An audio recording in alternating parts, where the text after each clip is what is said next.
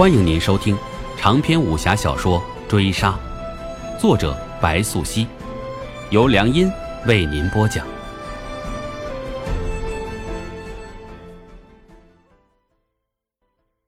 第二十二回，自长安二年，李唐先后设北庭、西安都护府，分至白山南北，提携万里，平定泽西。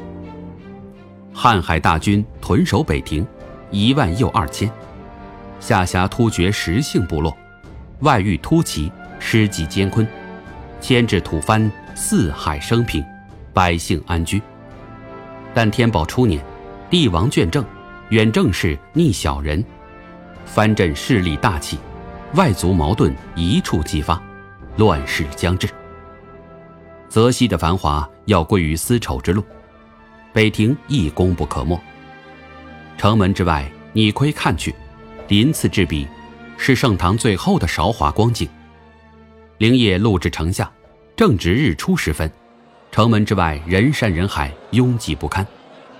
曹疯子留给他的钱财不多，今年隐居白山，多是以物易物，难见真金白银。这一路去往中原，还需谨行俭用。通幽的马车破损。归家路遥漫漫，飞沙走石，而今无论是人还是车，皆已肮脏不堪。但拥挤的人流中，真真锦衣华服的并无一二，多是非时薄衣的庶民。你车挡这里，里面的人怎么出去？快拉走！封长清开口，看定同忧。他自安西调往北庭守城，又来回奔波复职，已非头一次。一个戴罪流放之人。本来是没有权利可言。世祖阿郎，你看，我也想拉走啊，可这过不去啊。童优见罢，拽手马车想让出一条道来，无奈还是差强人意，随即推让拥挤人流，解释：到底是何人挡在路中？可知我是谁？若误了我的大事，小心将你们通通收监。这话从城门方向而来。说话者声如洪钟，一表人才，是个威风少年。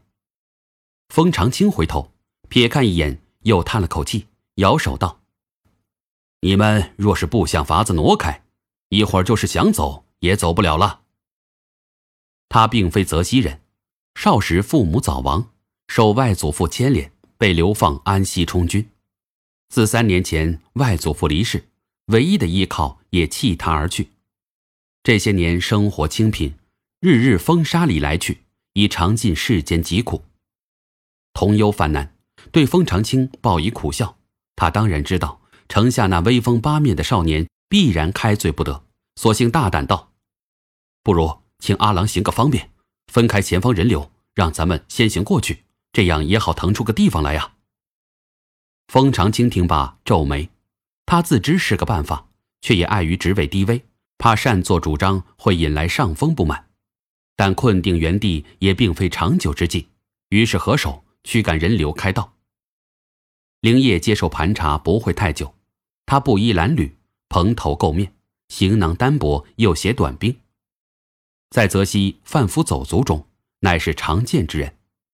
但今日的盘查无疑有些久耗，若非城中有事，便是边疆战事将近。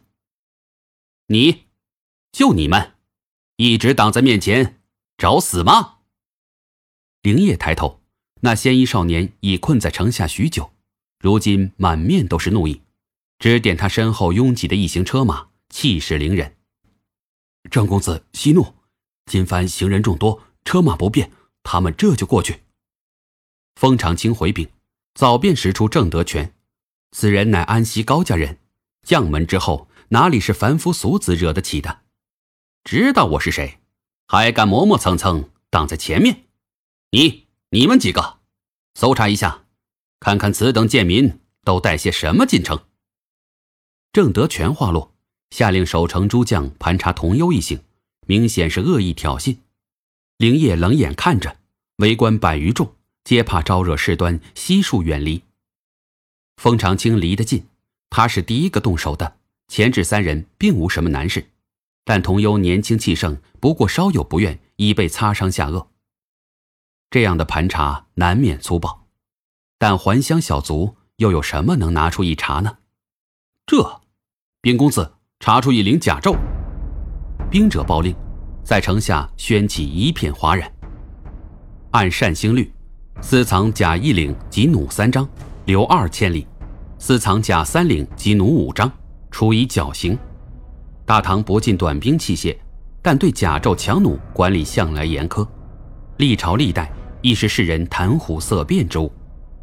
好啊，一群刁民私藏甲胄，莫非想要造反吗？通通给我抓起来，押送大狱。郑德全听罢，得意笑起，话落即见童优扬手，大声道：“我们是遣返临洮的河西军，是有军籍的。我怀中还有兵部文牒及军牌，此甲胄乃臣父所有。他于半月前逝于玉河村，有昌吉城驻军副尉的谍报本官，但因其尸身已腐，就地掩埋。此甲胄属河西军所有。”我们这是要带回临洮上缴的。童优说罢，震慑一众守城兵士，随即见郑德全面上也挂不住了，讲笑道：“你，你们这么说，那也是要看过凭证再做真见。你，就是你，摸摸他怀中是否有文牒。”封长清听令，不想郑德全又选上他，接耳脱手拉扯童优起身，面有歉疚。开口一言，抱歉无声，便同忧合手不介意，方上前摸索文牒呈上。城门拥堵，看热闹的人越多，议论自也四起。郑德全对文牒其实已无心翻阅，但兵部大印赫然于眼前，还是令他脸上一热，如被人当众掌掴。可这么多双眼睛看着他，丢不起这个脸。人要是昏了头，那可是什么事都能干出来的。拿走，拿走！你，就是你，谁人帐下的？为何有此等事，都未早向我禀告？郑德全说着，已将矛头指向封长清，打算拿人开刀。公子，足下。封长清为难，知晓郑德全的用意，说着便半跪下来，顺他所意道：“是是，足下疏忽了，公子息怒。”此言毕，惊起围观中嘘声二三。既见童优上前有意不平，为随行老兵制止。可小人得志，难免得寸进尺。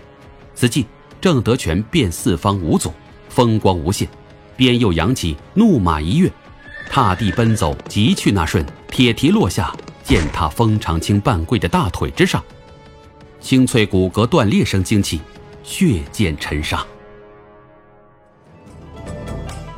本回追杀播讲完毕。